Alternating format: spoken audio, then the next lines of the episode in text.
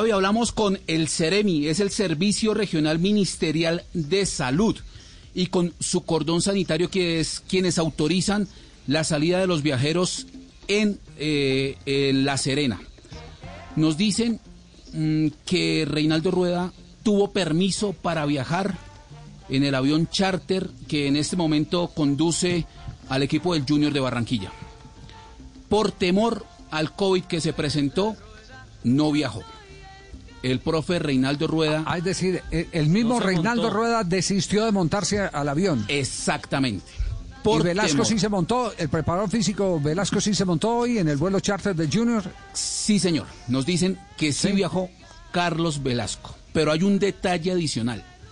En pero, este- pero, pero, perdóneme Camilo, pero tengo dudas porque él eh, hoy expuso, en, hoy hicieron la primera asamblea o, o el primer seminario de la Asociación de Entrenadores y él estaba en, en internet y yo creo que si venía en el avión no alcanzaba él a hacer su exposición. Entonces me queda esa duda. El avión salía a las 11 de la mañana, itinerario se retrasó, Se y salió a las 12 y 35.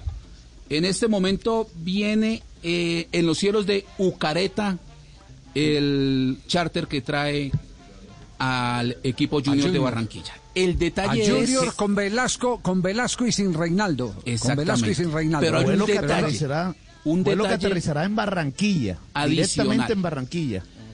Uy, entonces desde- tenemos entrevista exclusiva con Velasco, Fabio y Velasco en la ciudad de Barranquilla. sí. Si me permiten un detalle adicional, no menos importante, o creo el más importante, desde el aeropuerto una fuente nos dice que al menos seis maletas se chequearon a nombre de Reinaldo Rueda. Mandó todo. Y, y vienen en el avión. Vienen en el avión, sí señor. O sea que mandó a botones Velasco. No, no, no. Lléveme las maletas.